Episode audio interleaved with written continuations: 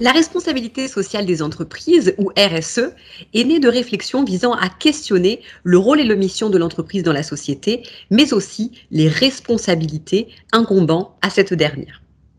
Cette notion est apparue lors de la seconde révolution industrielle aux États-Unis pour interroger les pratiques des grandes entreprises concentrant capitaux, outils et moyens humains.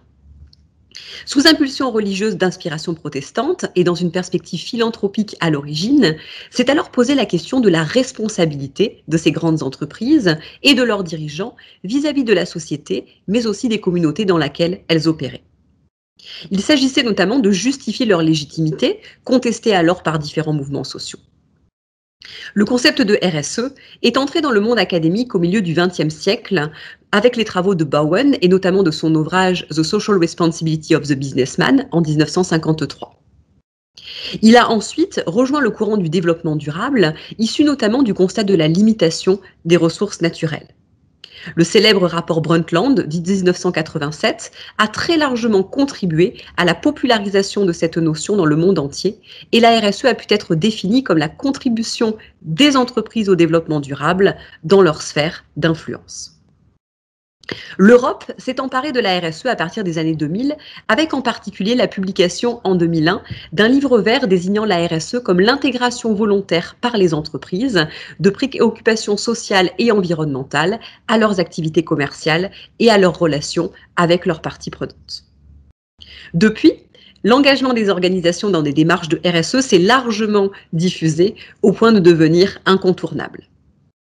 La RSE a conduit notamment à la naissance de normes comme la norme ISO 26000 ou le GRI et de nombreux labels comme par exemple le label Lucie visant à produire des référentiels concernant l'intégration volontaire de questions sociales et environnementales au sein du management des entreprises.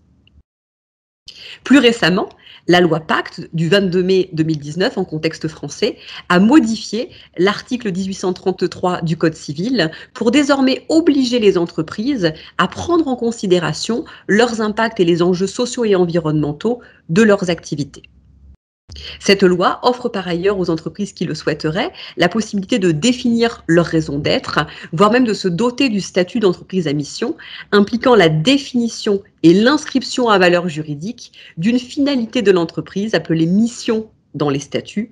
au-delà d'une simple dimension économique et financière, mais aussi par la définition et la mise en place de moyens de contrôle adaptés. Perçue comme un levier de transformation, la RSE interroge ainsi sur l'engagement sociétal des entreprises au service du bien commun, ainsi que les marges de manœuvre inhérentes à ce projet politique ambitieux, mais ô combien important.